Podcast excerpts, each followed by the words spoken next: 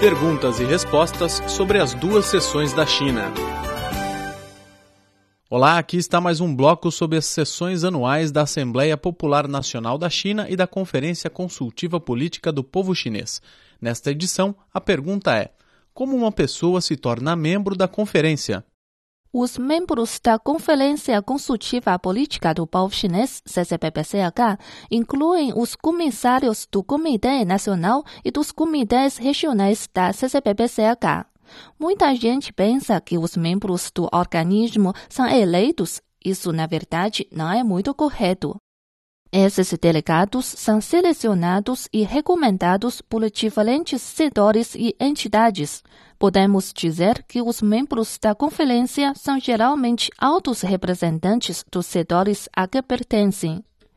A seleção é feita através de processos rigorosos e deve ser aprovada pelos comitês permanentes nacionais ou regionais da CCPPCH.